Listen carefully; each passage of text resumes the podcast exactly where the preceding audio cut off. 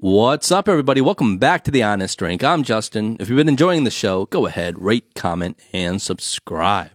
Today, it's Aric and I, and we get into a little bit of a therapy session. We didn't mean to. Is that what you call it?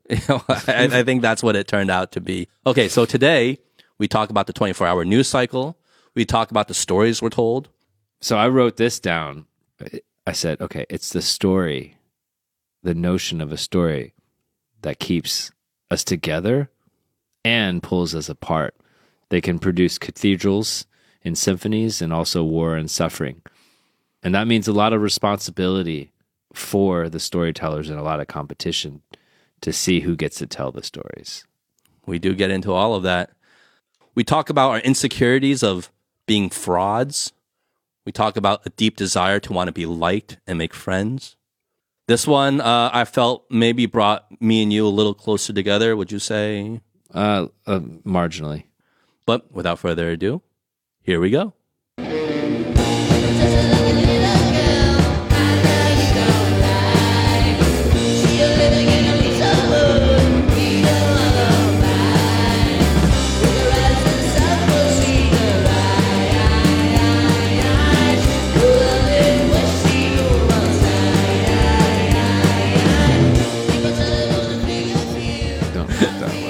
Do. trying to blow out my eardrums. Fucking deaf. Like life's mixtape. I'm not going to be able to even have a mixtape because I won't be able to hear after the show. Did you listen to that episode? always, Okay. always. But I haven't finished that one. The show probably took on a different arc based on some of the feedback from the fans. I didn't get to that point because it started off kind of in a meandering way. It wasn't like I don't think it started off in like a very um, forceful way. So I probably just didn't get past that part. Uh huh. But some people were saying they heard it and they were like crying and in tears and stuff. Yeah, we got quite a few of those comments actually. I'm Yeah. very surprised about that. Yeah. But what's up, man? Not too much. Got uh, what's been going on? A lot of world events, decisions, handovers, transitions. Yeah, there's a lot of world events, but there's always a lot of world events. Mm. Um, to be honest, it's hard. You know, this is a debate I have with myself every now and then.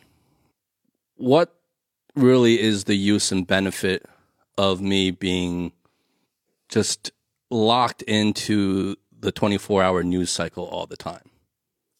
And I think the knee jerk reaction is to say, well, you got to know what's going on in the world. You got to stay up to date and aware, right? You have to be informed. And uh, of course, like you can't argue with that. But then, okay, I'll try to stay informed. And then most of the time, and I'm only speaking for myself, most of the time, it's not really doing anything for me in terms of improving my own quality of life. If Yeah. I'm reading about political events or drama happening in the US or even in this country here, it's like, oh, you talk about it with friends, you gossip about it. You're like, oh, did you hear about this? Did you hear about that? And then it kind of stops there. And then I realize like I have like way more important things to worry about in my day to day. That's like directly impacting like the livelihood of like people around me and myself. So like mm-hmm. you know, and then and then becomes I guess a discussion of like, well, how do you use your time?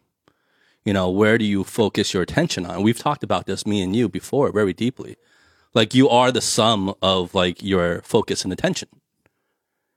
And so and you know me, I've been I've always been pretty critical of the media in general, no matter where you are. Be like, well, is that the best way to use my time and my attention and you know, what is all these world events like? And and you're only getting fed what they tell you too. So you don't you're not really behind the scenes to really know like what is really really happening. It's just a headline. Well, let me ask you this. Mr. 24 hour news cycle, reluctant 24 hour news cycle guy. What have you read recently that comes to mind? What do you remember from the news cycle? Do you Okay, even well- remember anything from it? Okay, no, so so that that's a very valid question. So the kind of the reason why I bring this up is because maybe for like the past two years or so, year and a half. I don't know. Post COVID. Um I've not I've made it like a point not to be so plugged into the news. You know, you can't you know the the way they kind of dictate the news and filter the news and some of it isn't even really fact checked and some of it is just plain bullshit too like and they almost have their agendas like to think like that big media corporations don't have their own agendas is is silly to me. Um so if i'm on there kind of believing that and at the same time i'm like constantly plugged into the news and just be like you know and having that be like kind of my my worldview then i'd be like kind of very hypocritical at the same time right? So um yeah i mean to answer your question i i haven't really been plugged in so much to the news. Like I hear it mostly from friends, you know, who want to talk about it right now. And some news is unavoidable. Like, you know, if you hop on any any media site, you know, you're going to have like some big headlines like thrown in your face. But I'm not like actively trying Yeah. to pursue it. That's what I'm saying. Yeah. I don't I don't spend too much time on it. I uh I have Economist, um, New York Times. I downloaded the AP News and the Reuters. We talked about going to some of the news agencies to maybe have a little bit less bias, although I feel like when I read their articles, they're not much different than the rest of them. They're still kind of perpetuating a certain uh, angle. But I don't spend a whole lot of time, but I do take a peek every day. Listen to some podcasts. I think the podcasts I listen to, like related to the news, uh, I listen to the New York Times, the Daily. I listen to the Economist one. It's got lots of stuff. Uh, I listen to Fer- Fareed Zakaria, who's a you know kind Yeah. of a c- commentator. Mhm. He's on CNN, right? Yeah, he's on CNN. But I mean, I think he's sort of like a like a celebrity sort of political commentator, and I don't like he's not like your typical CNN Yeah. kind of commentator, right? He he's just famous enough to get on a big network like that, but I don't think he. But he only comes on like late night, right? In for like US time. I don't watch his stuff because I don't watch like TV. Okay. um, but I do listen to his. He has a podcast, basically version of his TV show. It's just he takes the TV show and they make it into a podcast, right? And so I try to just find some like at least on a surface, not like super biased stuff. I mean, New York Times is probably a bit tilted, but you know, like Economist, some of these Reuters, like at least they're not overtly like CNN, Fox News level kind of bias where you go on there and like Fox News is all about like people pedophiles. Like every other article is about like pedophiles or it's just something ridiculous right?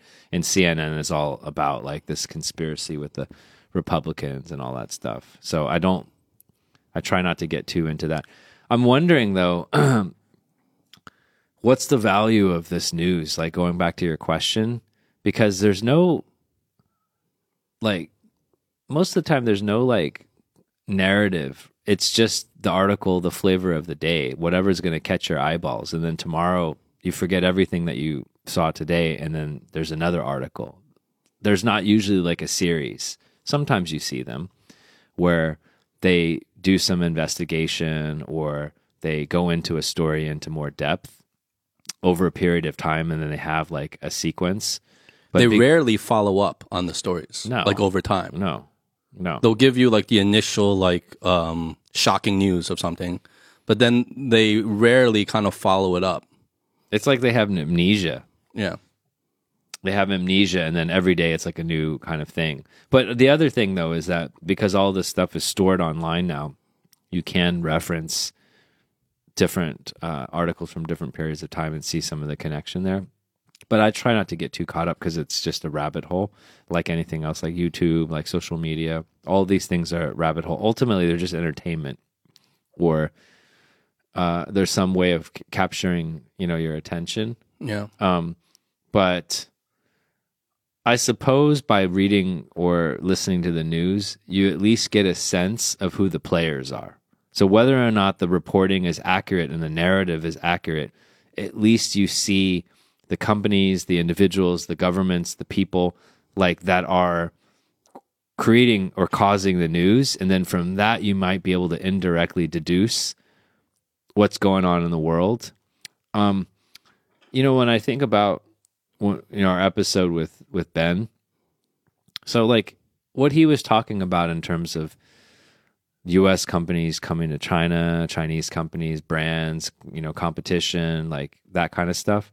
Like you're not going to read a lot of his. Like I found him quite insightful, and I found him knowledgeable in terms of like what's happening in the market, what the competitive sort of landscape looks like. You're not going to necessarily find that like in the news too often. You might be able to infer some of that, but like his knowledge of this stuff is like much deeper, right? And well, it's, it's, much more uh, ground level and detailed. Like you'll never find that amount of detail in any kind of mainstream news media reporting. They'll give you the main headlines, but they'll never give you the nuances of it all. Right.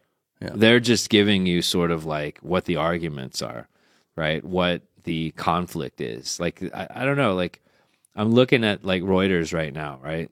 I'm going to skip the top headline. You can't talk about that one. um, but you know, like so the second one is like Russian strikes cause blackouts in much of Ukraine. More flee Kherson. So that's an update on the war. It gives you a sense of what's going on because it is a it's something impacting all of us, but we can't really, you know, we're we're, we're unable to control anything. Then it says Nasdaq halts the IPOs of small Chinese companies as it probes stock rallies. I mean, that's like totally irrelevant to me. I don't run a Chinese company. um, Johnson battling to win support for fresh PM bid. I don't even know how people can just like, you know, serve for like 10 days and like Liz Truss and just get kicked out. Like that doesn't happen in America. Like you can suck like Trump, like really hard, and you still get like four years.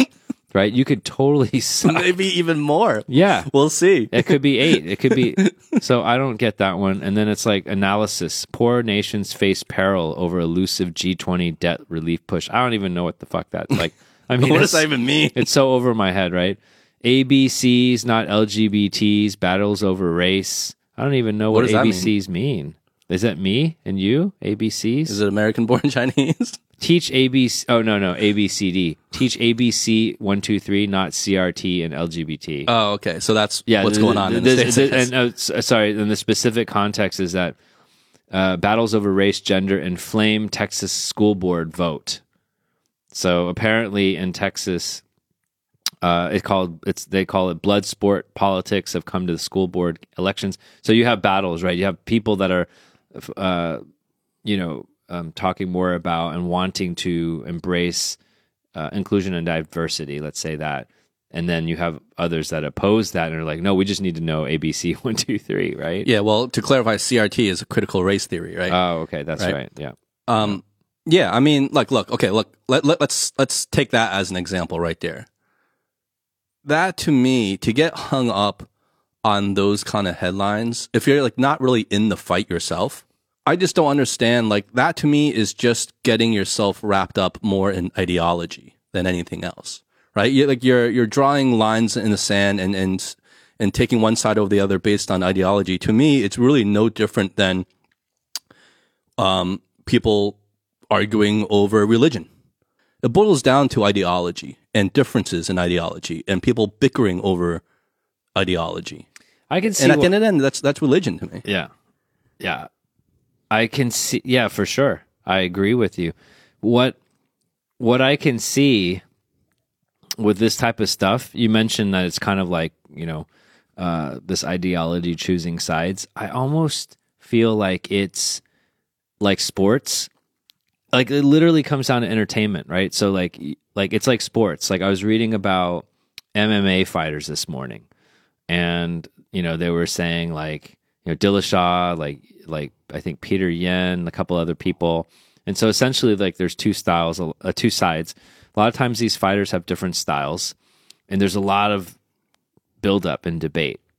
There's a lot of commentary leading up to the fight, and they people pick sides, and and sometimes it gets emotional, and sometimes it's more just like of a prediction. Then the fight happens. They analyze the fight. Someone wins, someone loses.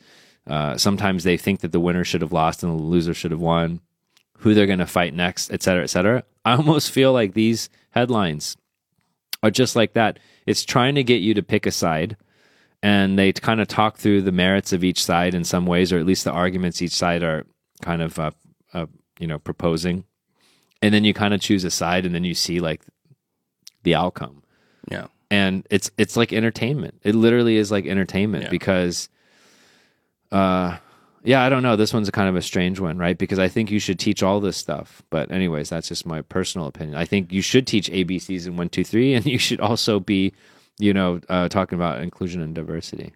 Well, do you think us as humans, like we are hardwired to want to have to pick winners and losers and things? Like there has to be a clear winner and there has to be a clear loser. And if there isn't, it's like we are not we're just not satisfied. Do you feel like that's part of like our hardwiring or not? I I think that um, there must be something to that in terms of like uh, different groups and uh, preference for your own group, and in terms of survival. Um, right? Like, I think that like different groups have different sorts of properties and characteristics. So you think it's more of like an evolutionary trait? Well, you asked if it's kind of like programmed Yeah, into us yeah. or like embedded into us, and in that sense, I think it would be probably evolutionary. But I don't know. Well, we've had like since the earliest civilizations, there have been evidence of like sports and competition. hmm And so, what is that if not having winners and losers? Yeah, yeah. And it would make sense that it would help in kind of like survival. Yeah. You know, you got to win to survive, I guess, to simplify it, to overly simplify it, the whole thing. Well, that I mean, that would explain sort of like imagine you had a group of people that had similar properties and characteristics or features, whatever it is. Um, then and to for these for this group of people and sort of their properties to be passed down genetically, then this group would have to have an advantage over like another group, right? And you wouldn't go and join the other group, probably, right? You would you would stick with your group, and then if your group were ultimately successful in surviving, then whatever you know um, characteristics, properties, genes that you had would get passed down, and then you would survive in that sense. So to me, that automatically creates some competition because you're fighting the other group that has other types of characteristics. Like, are tall people Yeah. gonna are tall people gonna like you know win out, or is it gonna be you know stocky people or something like that? I mean, that's an oversimplification. Yeah, yeah, yeah, yeah. Well, like what? Like going back um, in the book *Sapiens*, what there was like, like at a certain point, like Neanderthals were like battling different, like kind of like species within like the human DNA that evolved, and over time, like we emerged. Right. But there were like other like kind of forms of humans that were living amongst us. We just killed them all. Yeah, there was uh, the Nea- Neanderthals. I think like Homo erectus. Yeah, Homo erectus or something. like that. there was that. a few, and they could actually uh, they could have Mate. children. Yeah, they they could mate. mate. They could mate. but like it makes me think like okay to bring this back to something like more relevant to us it's like you know i i've been thinking lately i think for a lot of us you know our train of thought was to kind of like okay well how do i succeed in life and that's basically saying how do i win at life right success is winning it's the same thing in the way we understand it and I think we spend so much time conforming to the rules of society and what society dictates as success. And we try to achieve those metrics. And in a way, it blinds us in a way. Like, I don't know, like, and I'm not saying like, I'm not trying to be, you know, I'm not trying to be all preachy like that, but I'm, I'm just saying like, I myself have always thought like, okay, well, how do I win? How do I do better? How do I be a successful person moving forward? And, you know, my kid, because I guess I'll just say it now, my wife did just give birth a couple of days ago from recording this podcast. So, all that talk of parenthood, I am actually a father now. Congratulations. Thank you. sir. Thank you. So now it's got me like thinking like all these other things like what does success mean to me? And I'm rethinking the whole thing like and again, this is only pertaining to my specific situation. Like again, like if you're in dire need of like immediate survival, right, or a shelter, you know, a lot of these things, then forget everything I'm saying. But in my position, like success for me would mean I'm more and more thinking about like properly raising my kid, you know, for him not only to be in a position to be happy but healthy in this world. And it's kind of like completely shaken up my whole kind of framework in terms of what I deem as success. It's not so much me focused anymore. It's more my kid focused now. And I never expected that to be the case, honestly, because look, I'd be very blunt. Like, I feel like I've always been pretty selfish in the sense that I've always pretty, been pretty self centered in a way where I am trying to think about what I'm going to do, what I'm going to do next. How can I achieve happiness? And it surprises me, like, really, like, it's a whole cliche. The whole parenthood thing is such a cliche. And I never thought I'd buy into it. But honestly, the moment I saw my kid, it really, things really did change for me. And so now I'm still trying to collect myself and figure things out in a way of like, what does success mean? And if I win, does that mean someone else has to lose? I don't, I don't, I don't know that that's the case. I really don't. And even to tie into like the whole p- plugging into like media and the 24 hour news cycle, like I was just reading a book about raising a kid, like the, what to do in the first months of having a newborn.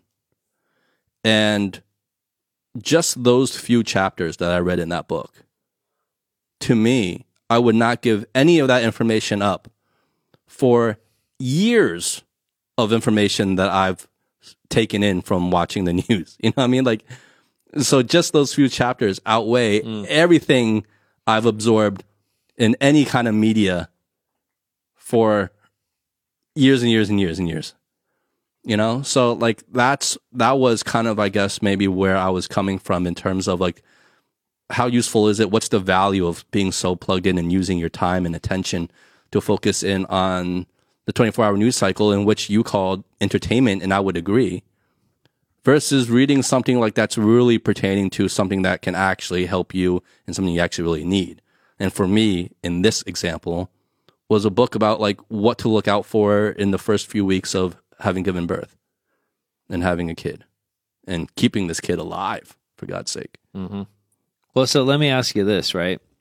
Uh, like, like human beings have been having kids long, long, long before we had uh, like printed, like the printing press and books and like accumulation of knowledge, and and in fact, for probably most of mankind, uh, I would guess that most people are illiterate. So how did they raise babies back then? Like, why do you need a fucking book? That's true. That's a good point, right?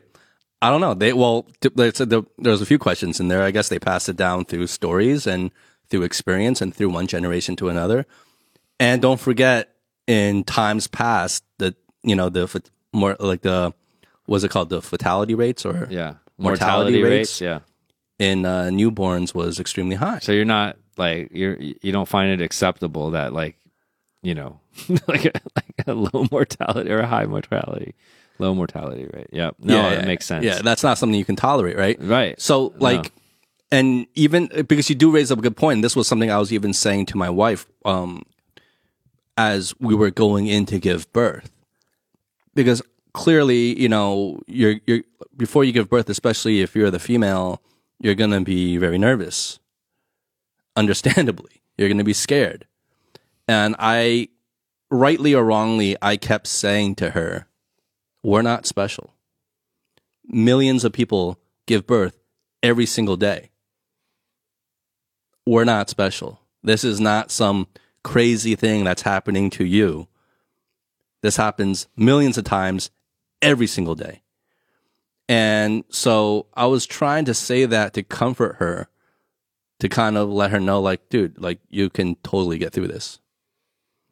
And like you're not alone. Also, like I mean, not cause, alone, cause, yeah. because I think there's well, like people have been through this and people Right. are going through this millions of times over, you know? So it's like, although although there isn't like not to go too deep, but there's a little bit of a nuance because there could be, could be this thing where you're just like, hey, look, you know, get off your like like this, get out of your own head a little bit.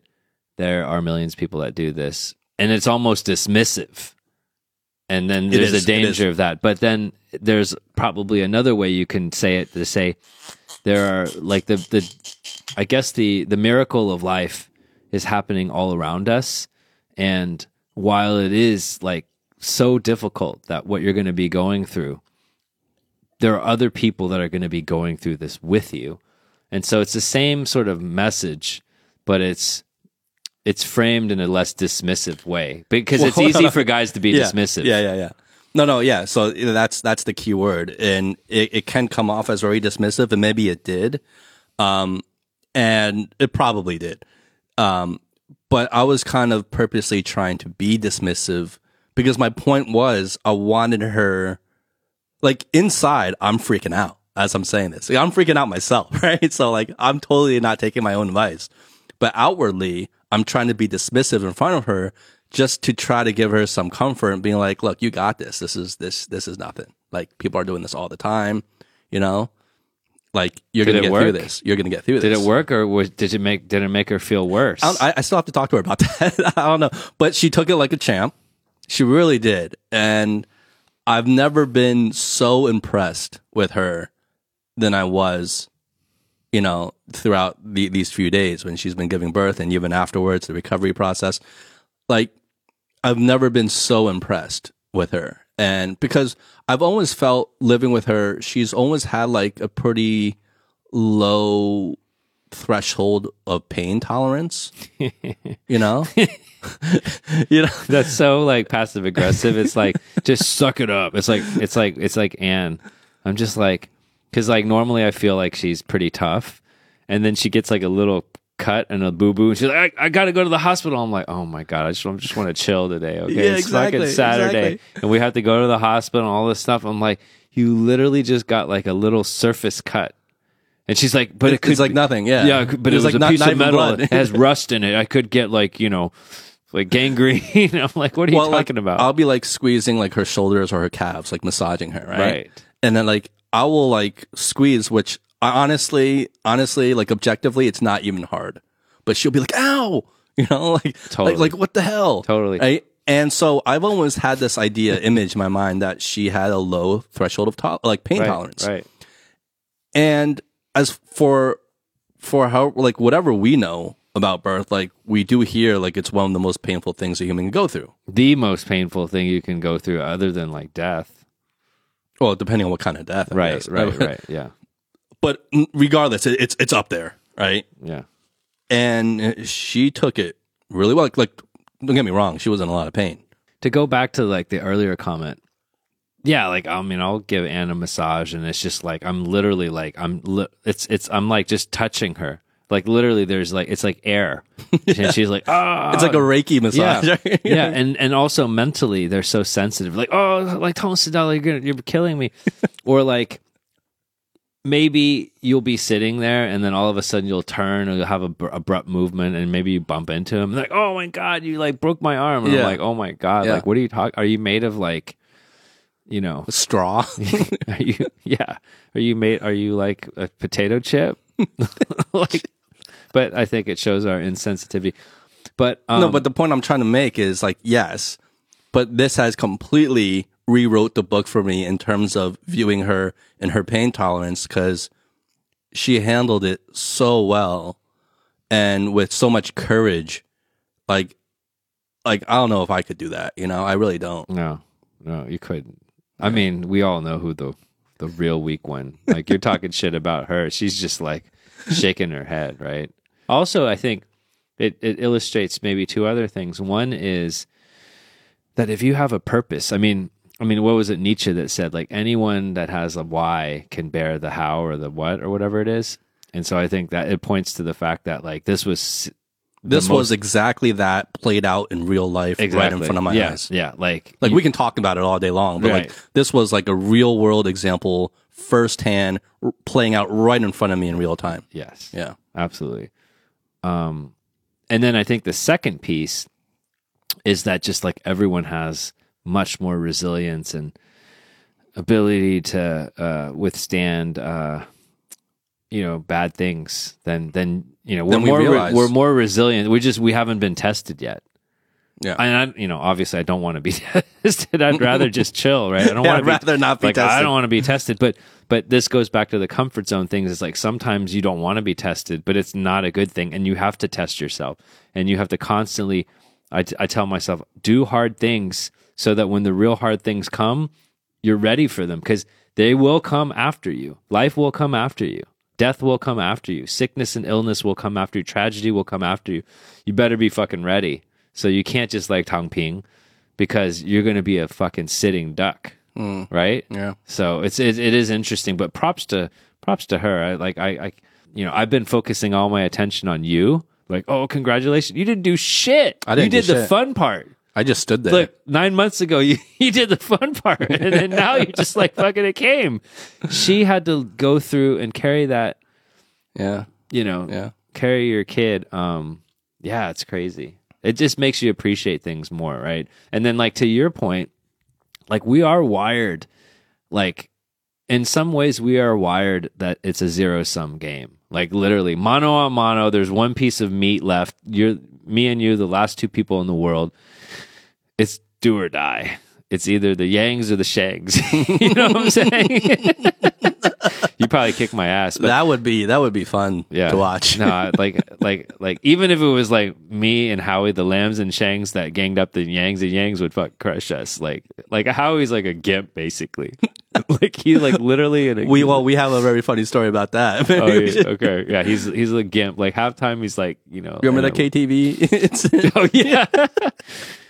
oh my god. Like God, he just he was literally like, just punch me. like he asked for the sucker punch.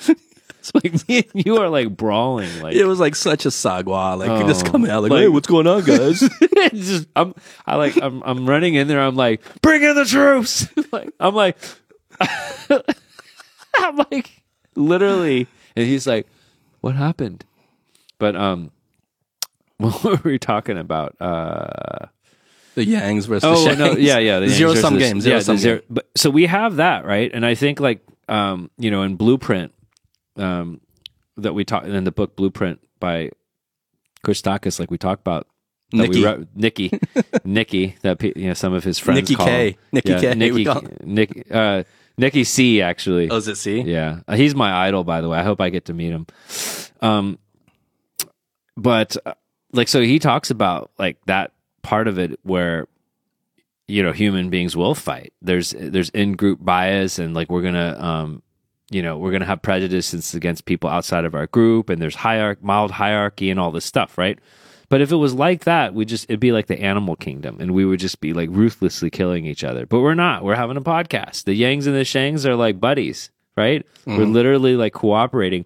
And this notion of like cooperation, altruism, generosity, like you see this through the pandemic. He wrote a book called Apollo's Arrow about the pandemic, and you see like people banding together. Yeah, of course, there's people doing bad things, but overall, like to make a vaccine is like a crazy like the amount of coordination across the number of minds and governments and companies to produce a vaccine is just absolutely mind blowing.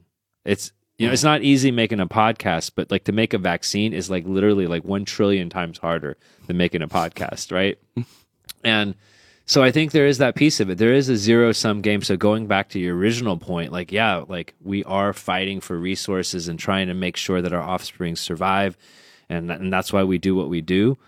But then there's this other switch in us that's the higher level part of us where we do um you know cooperate and and uh I think work together. No, I mean, And maybe fatherhood activates that angle. Like you're a kinder, softer, gentler Ju- Justin. well, they do say like once you become a father, even in the males, um, you start losing testosterone. Like your testosterone levels go down. I do have a shot against the Yangs. yeah, maybe now you have a shot. maybe now you can take me on. yeah, Howie's even more useless. Oh, no. He busted two. Yeah. Um, well, I don't know if we want to. That, that's up for him to say. I guess. I don't know. Yeah, you're right. We'll see. But, no, um, but di- didn't he say it before? They never. well, we haven't had a podcast since, Oh, right. Okay, so he wouldn't have had a chance. that's right. The um, Yeah. No, I get what you're saying, and I agree. And I think we are lucky to have been, been living in a place and in a time where where resources are abundant, enough to go around, and for now, and and so it doesn't have to be a zero sum game, and society doesn't devolve into uh, the Yangs versus the Shangs for the last piece of meat. But it doesn't take much to get there. I'm convinced of that. I've seen enough little examples to make me believe it doesn't take much for society to start unraveling. It really doesn't. I think if our resources were to drop just by 5 10% or 10%, we would already start seeing like havoc, Yeah. you know? But but okay. But on the other hand, or not um, even actually dropping 5 10% but like just the illusion that they are like stock for sure, markets for- plummeting for sure. things like that right Well, the well, and and uh, not to um, sort of show my uh, erudition and you know my uh, um, 24 hour news cycle fanaticism, um, but my my understanding is that the folks that won the Nobel Prize in economics this year studied like bank runs and like kind of like this uh, herd mentality when um, you know some people started you know pulling their money out and then everyone started to do it. And like you know i think so to your point the uh the the the the uh the ball can unravel very quickly. Yeah.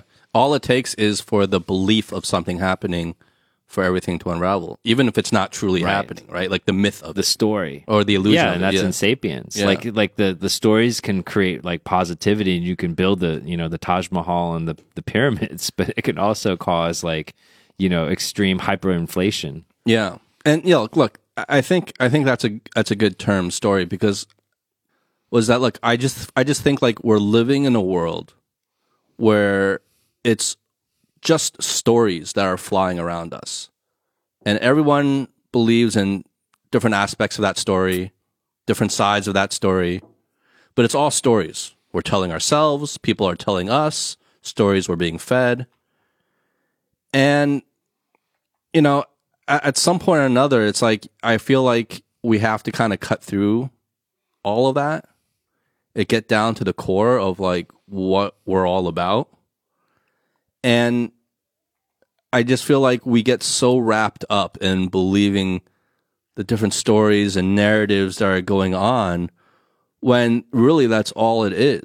Meanwhile, we don't know the reality of everything that's happening and all the nuances and all the befores and afters and and all the causes and effects that led up to all these things happening and why and the motives and blah blah blah. There's no way we can know all that. But we oversimplify things into simple narratives of good and evil. Usually usually you can boil almost any headline down to a matter of good good versus evil. And in one headline the good is winning over the evil. In another headline they're you know trying to scare you by telling you that the evil is winning over the good.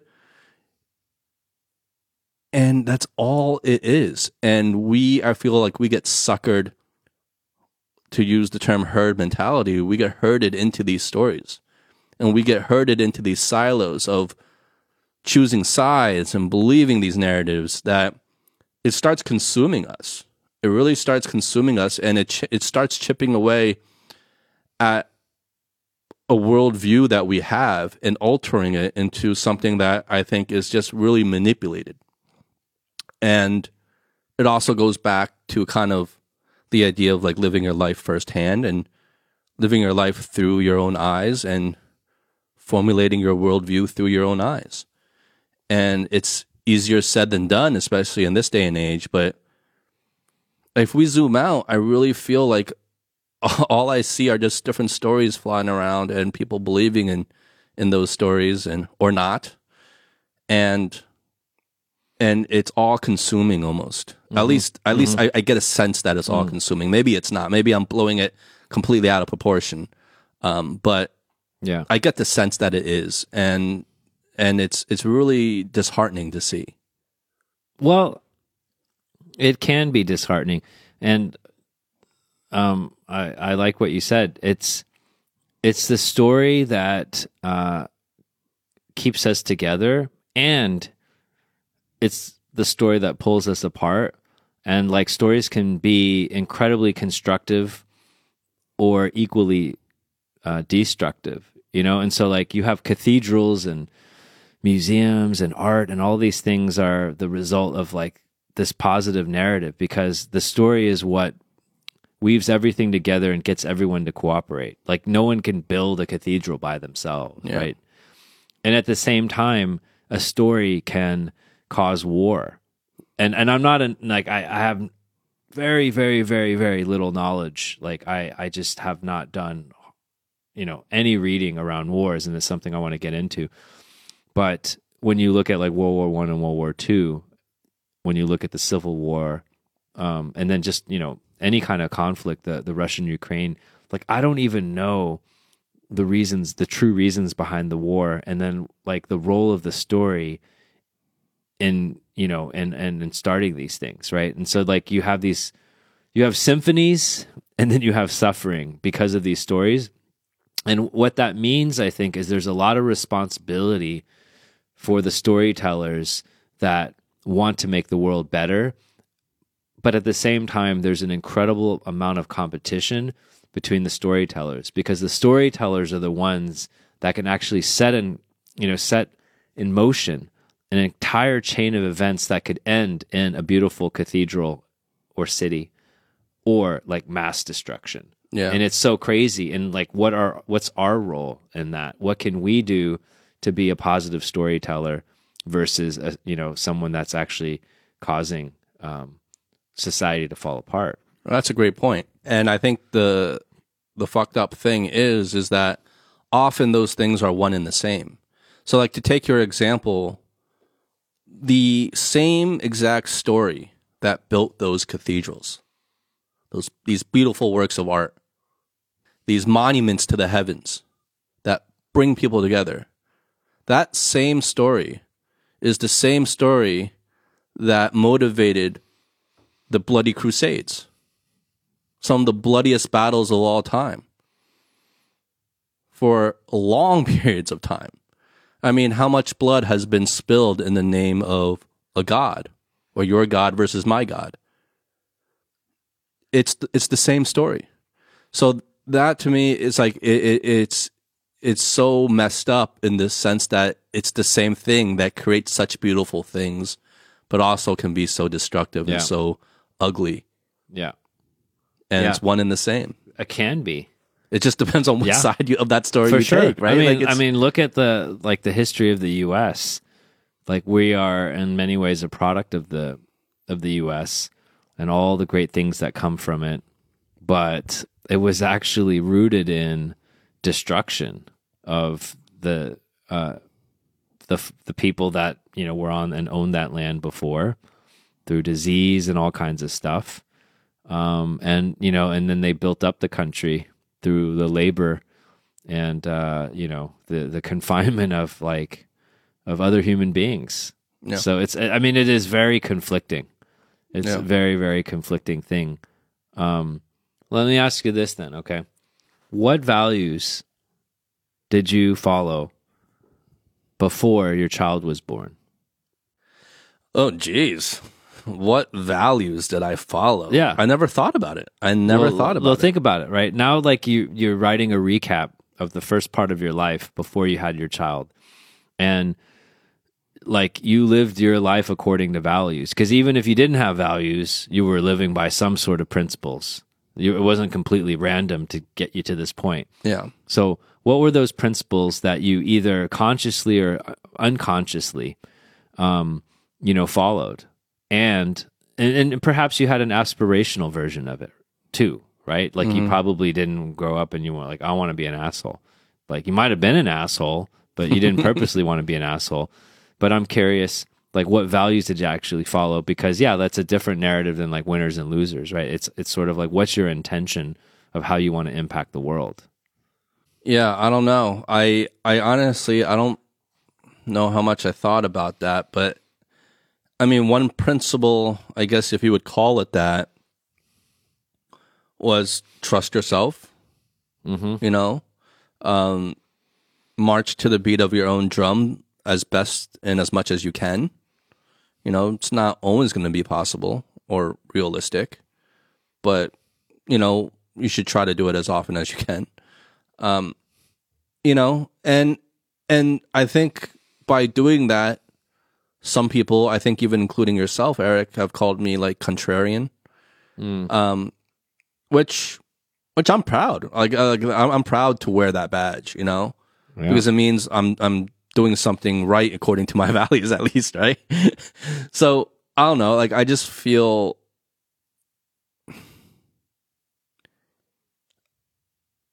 I've said this multiple times already, but it's living your life firsthand. I guess would be the best value I would have been living by in in the recent times. Mm. And to me, that is cutting through all the things that we've been talking about. Because if you truly live your life firsthand, then that will shape your worldview, and you know you'll have your own beliefs through that. But at least you can be somewhat confident those are all your own beliefs, and not beliefs you're being manipulated with by soaking in artificial media and information. You know, you're you're not buying into someone else's story so much as you're buying into your own story. If that makes any Yeah. sense, Yeah. as best as you can, right? Yeah. Those sound, um, you know, you said trust yourself, march to the beat of your own drummer as much as you can, contrarian, living your life firsthand. I've, I, I wouldn't, uh, contradict you. Like, I mean, I haven't known you since you were born, but I have known you for, uh, more than a decade, a decade. And I would say, yeah, I mean, I, I've seen this uh, I've seen evidence of what you're saying, and and and these things do sound positive because I think a lot of the negative outcomes happen when you know you have this sort of like uh, you just jump on the bandwagon, you don't process things, you don't really think things through, and you see like a lot of ne- negative outcomes when everyone just like goes in one direction, but it's like the wrong fucking direction, and that's happened countless times in history, and sometimes like you don't have a choice but sometimes you do have a choice. And and I think there's a lot of positive outcomes where uh you know people did march to the beat of their own drummer or um to their values. And then you know they were able to uh do something very positive. So I think in general the values and the principles that you've been you know living by are are um positive now, I'm curious then we're still sort of like pre childbirth so these values that you followed uh to some extent, probably not always super consistently, right? Because like you know, I'm, I'm you know, there are probably moments in your life where you were doing things that you didn't want to be doing, Yeah, man, I'm only human. you know? right? Yeah, yeah. I mean, like you know, there's probably you're not in jail, you know, like you know, you're not like uh, you don't have fe- any felonies that I'm that I'm aware of at this point. Um, but okay, so you follow these values, you were shaped by your family. Overall, seems like a positive narrative. Like you're a good guy. Like uh, I view you as a you know one of my best friends. Um, you're going to be at my wedding, uh, et cetera, et cetera. Right. So it kind of worked out. In your own words, what was the outcome then of these principles you had up until before your child was born? Like, like do kind of a review, a movie review of your life.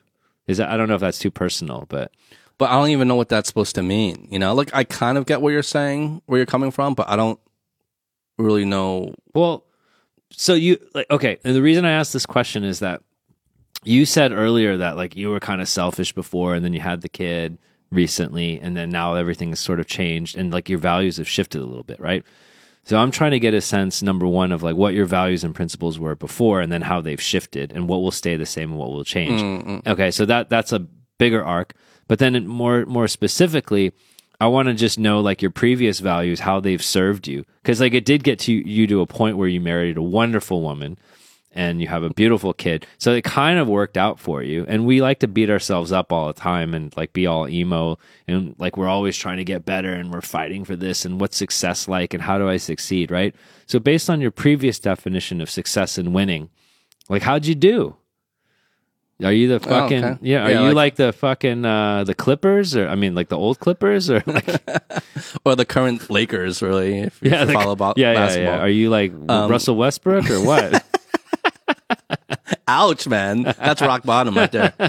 Um, okay, so two questions.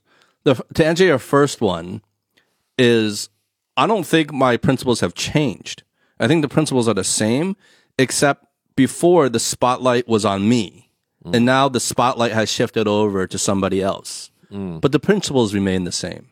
Like I feel like um, trusting yourself and living your life firsthand and you know questioning the stories you're told and and what you're reading and people are saying and you know all, all the things and all the stories that are floating around us.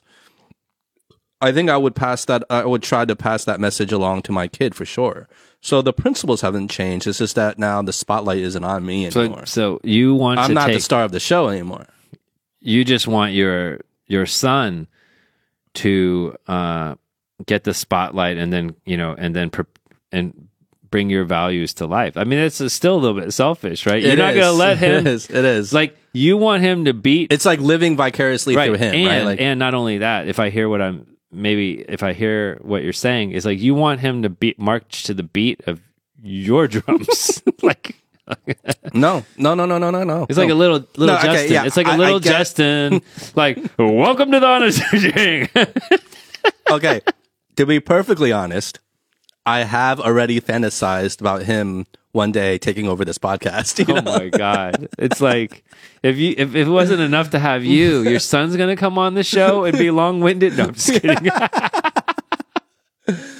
Oh god, wouldn't that be a trip though? Oh one day, God, wouldn't that be a trip? Okay. Um, but your second question is like, okay, well, how did it all work out yeah. Now. up up until this point? Yeah. right? I don't know. And I'm not even sure if that is up for me to say. Because then again, like we always preach on this show, it's like we have the worst seat in the house. So I don't know if that is even up for me to say how well I have done up until this point.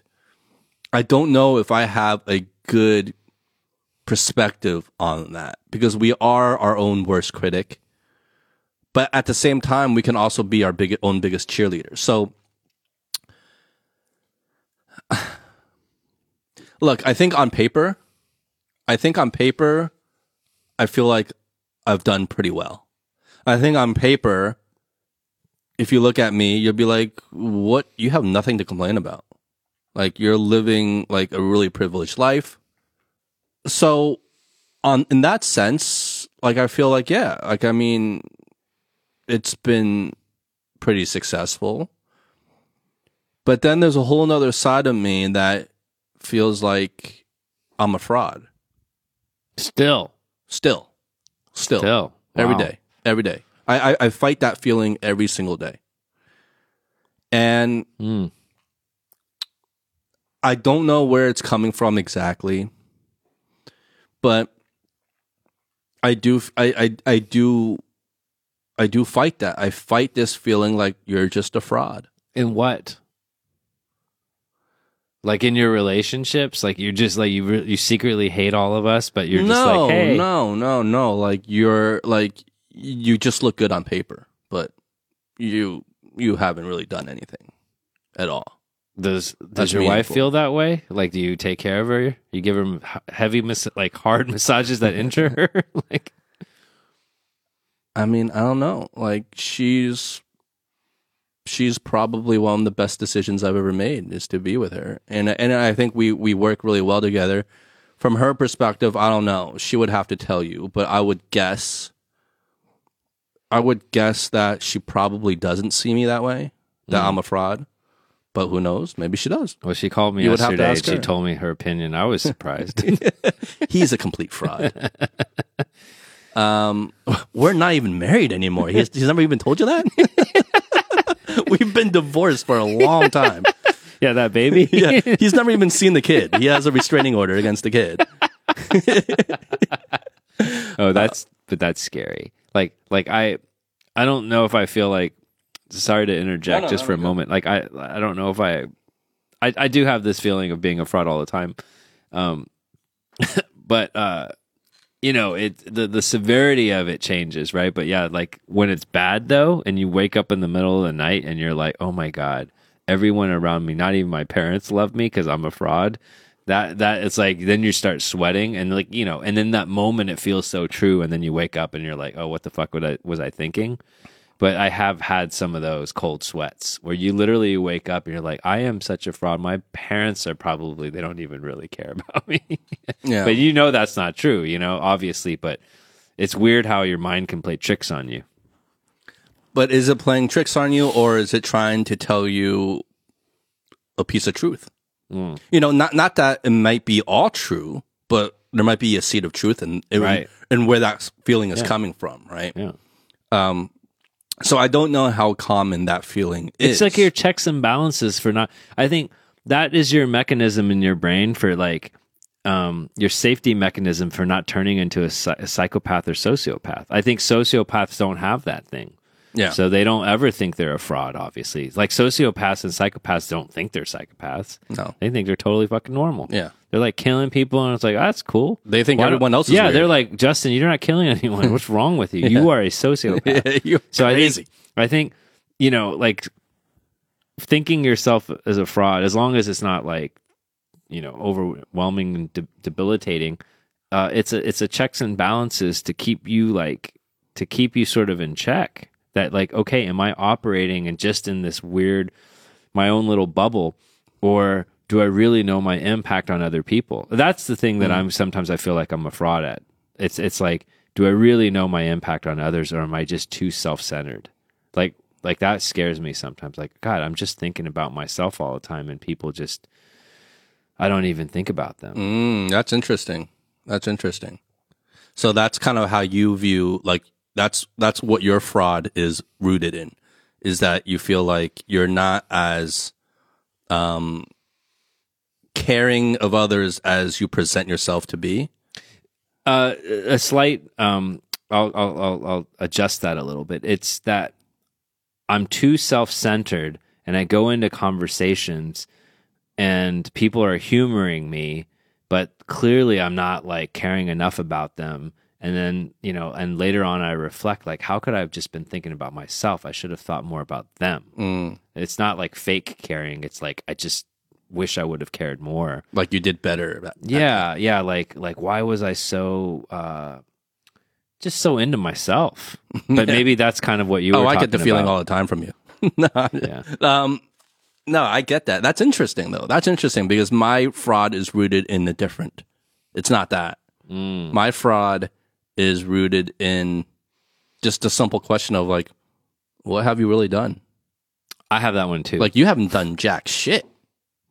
Like Mr. Big Shot. Mm. you know, like you haven't done anything. Mm. Like you truly haven't done anything.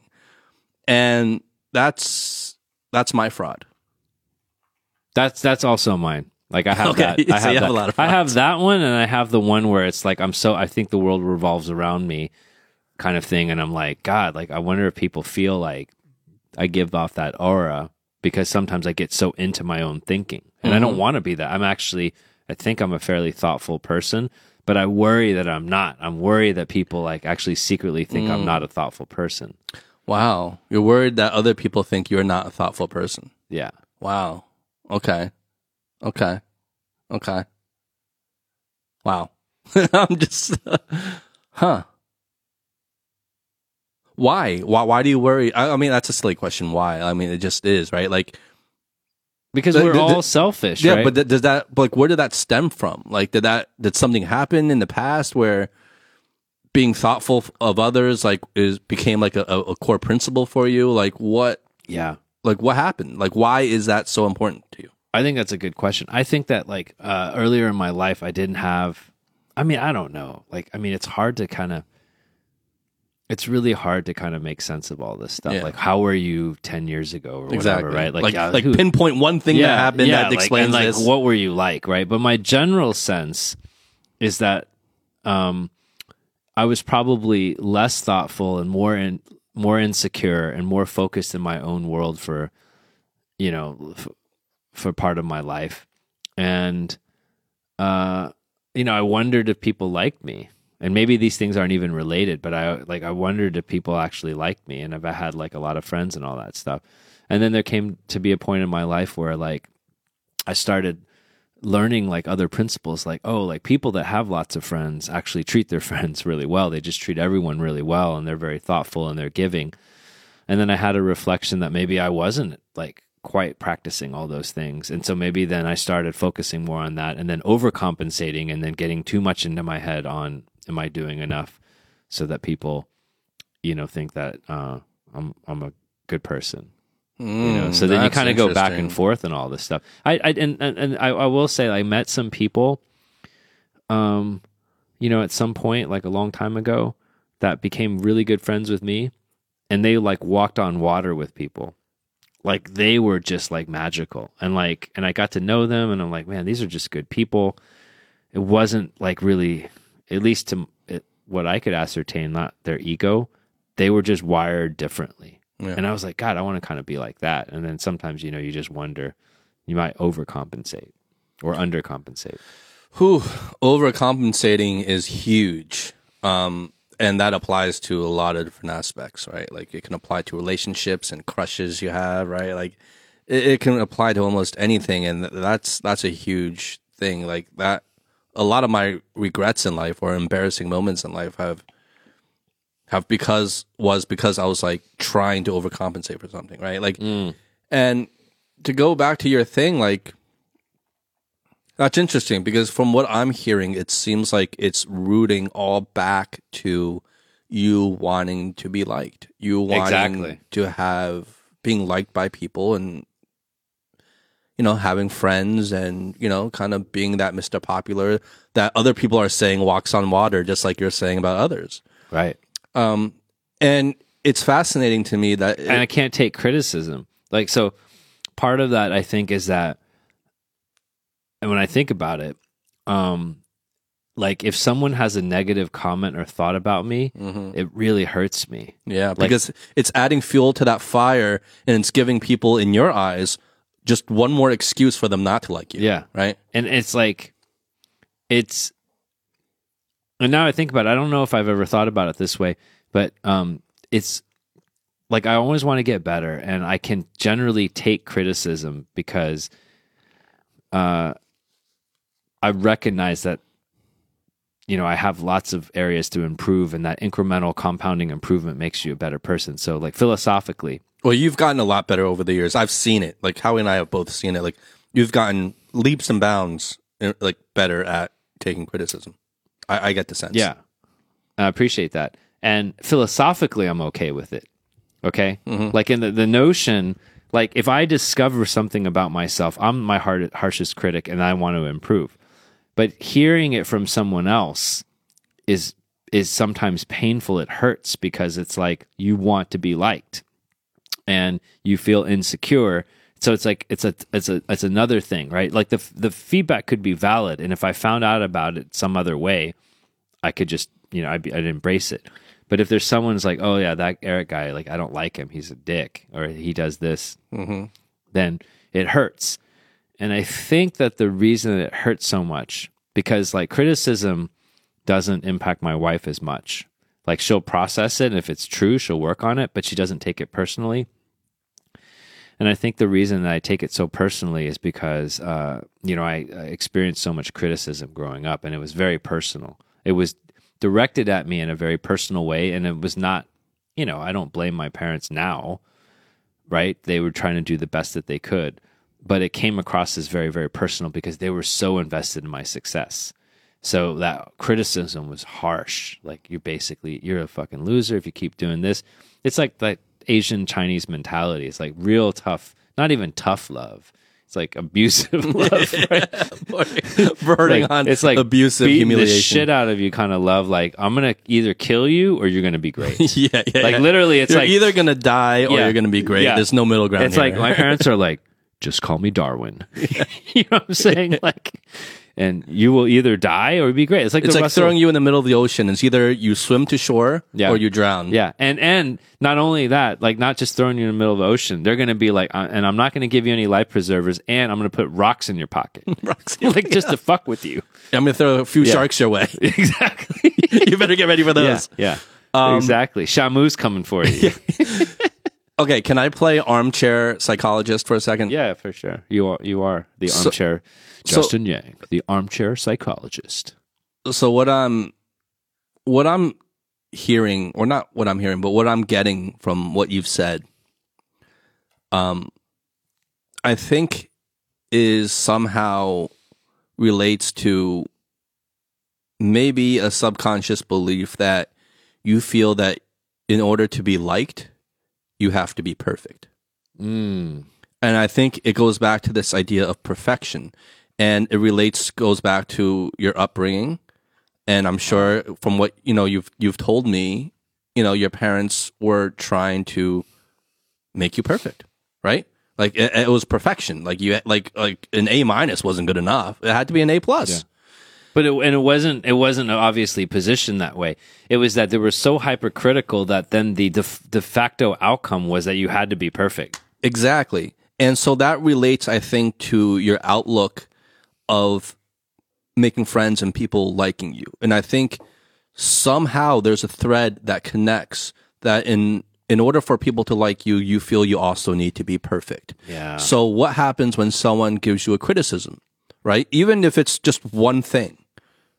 Well, that one thing exposes the fact that you're not perfect anymore. And if you're not perfect, the reason why it hurts so much is because if you're not perfect, they won't like you because you had to be perfect for people to like you.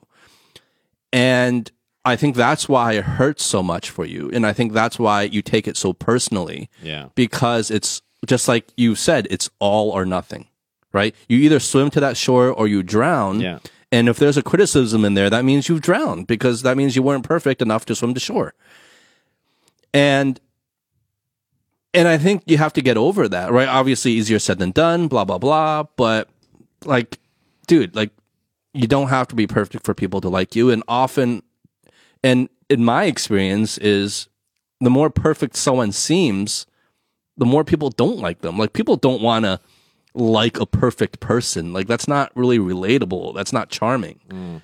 Um so I don't I don't think like those two things are related and this idea of perfection doesn't even exist anyway.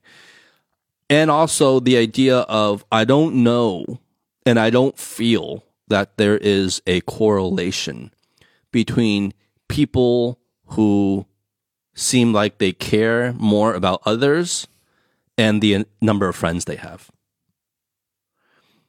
I don't I don't know if those are exactly correlated. I don't I don't see that necessarily. I I I- feel like I know a lot of people who seem very popular, who seem like, you know, they know a bunch of people, have a lot of friends, like everyone knows them, ha ha he he he. But they seem pretty self centered to me. Mm. They don't seem like they're out there fucking Mother Teresa caring about others, you know? Like it, it doesn't seem like they're that type.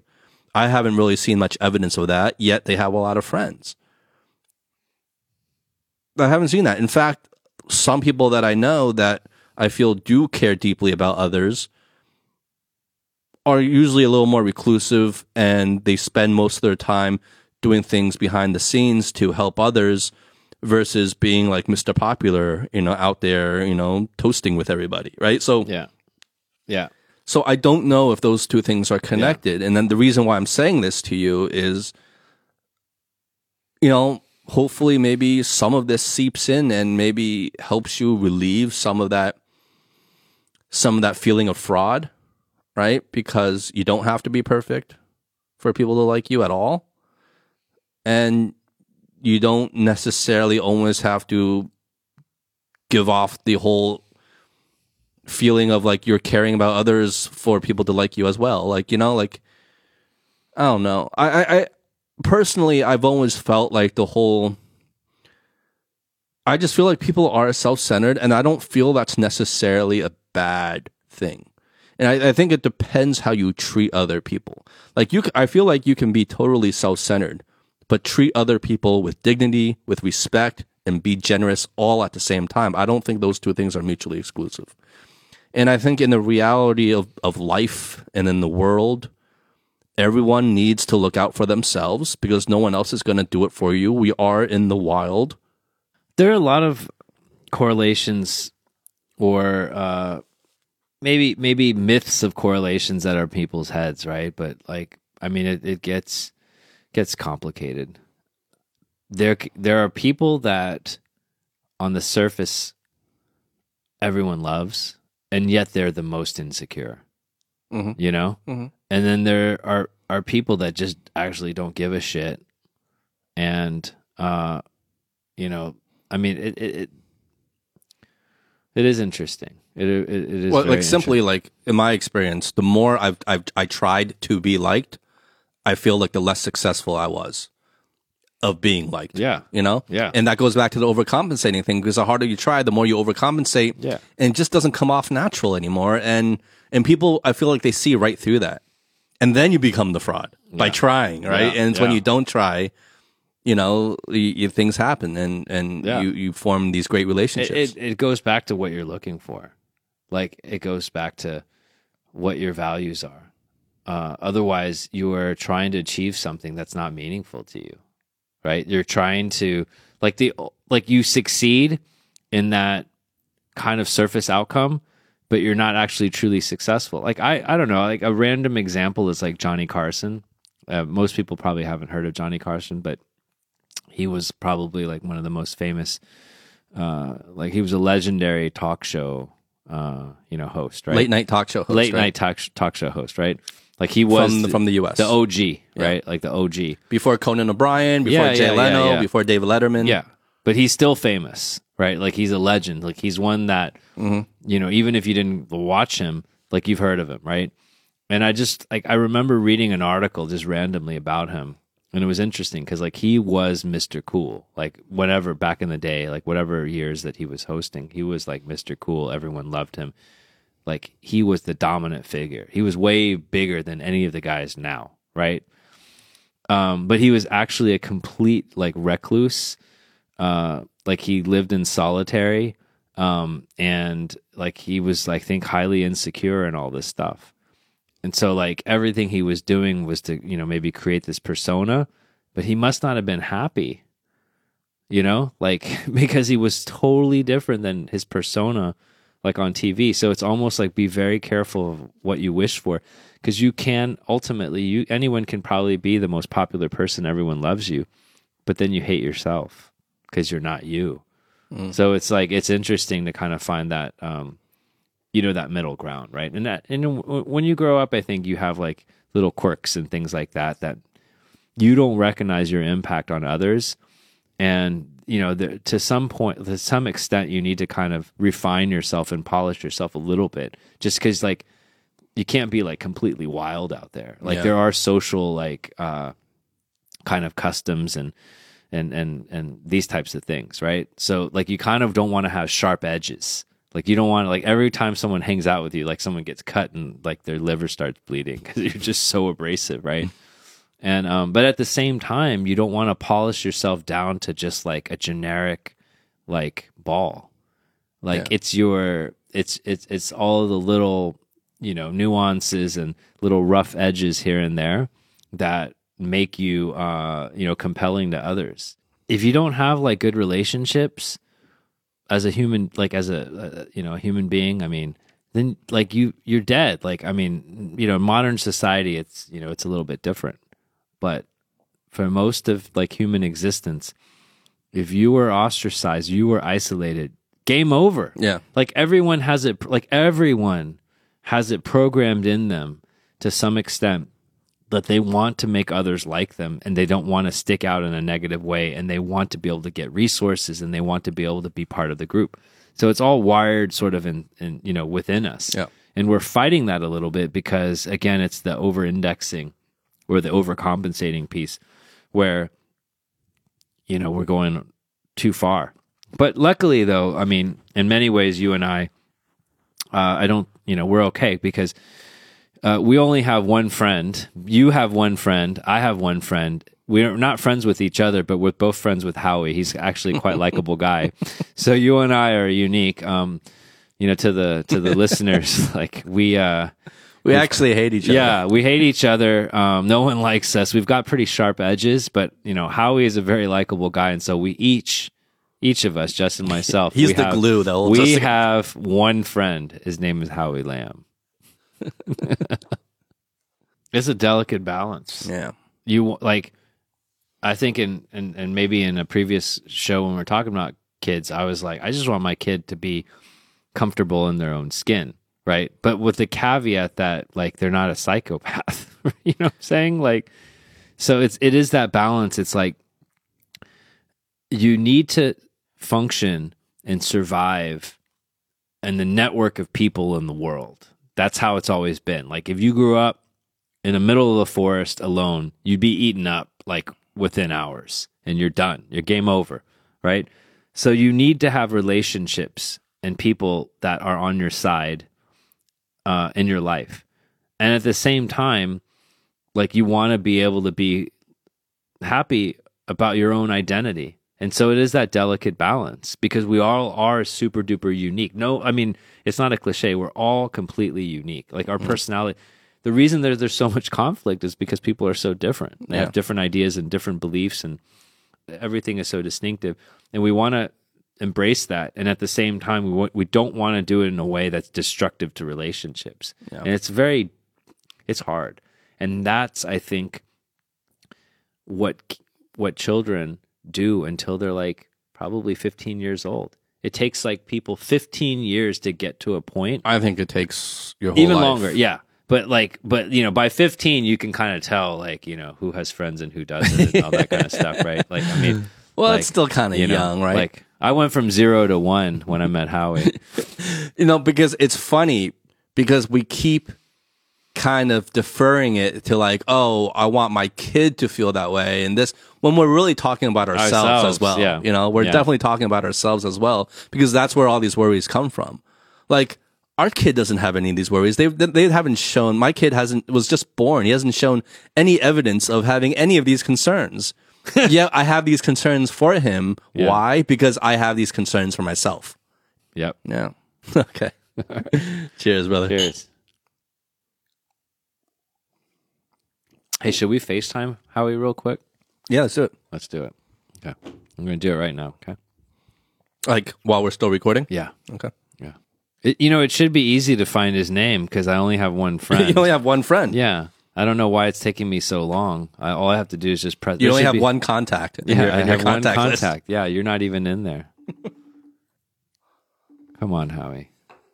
It's like, let's prove to the world that I'm actually somewhat likable. Yeah, let's do a test. If he doesn't pick up for you, let me call him and see if he picks up. Oh yes, I'm cooking.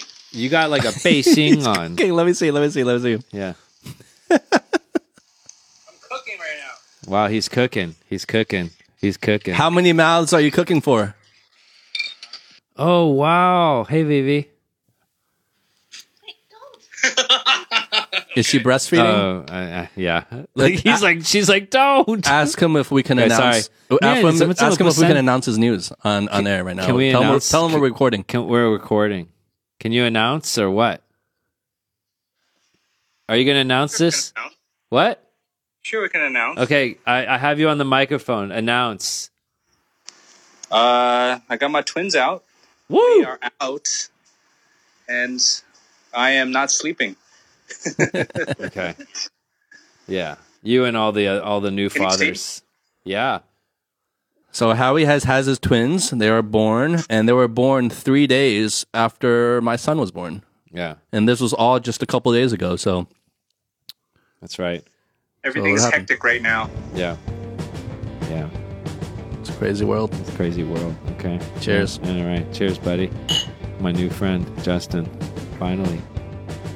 Got We'll two. see. We'll see. I, I haven't I haven't accepted your Dos. friend, your friend request yet. Well, you got a lot at stake too, okay? Don't forget that. all right. Well, let's end it there. All right. All right, man.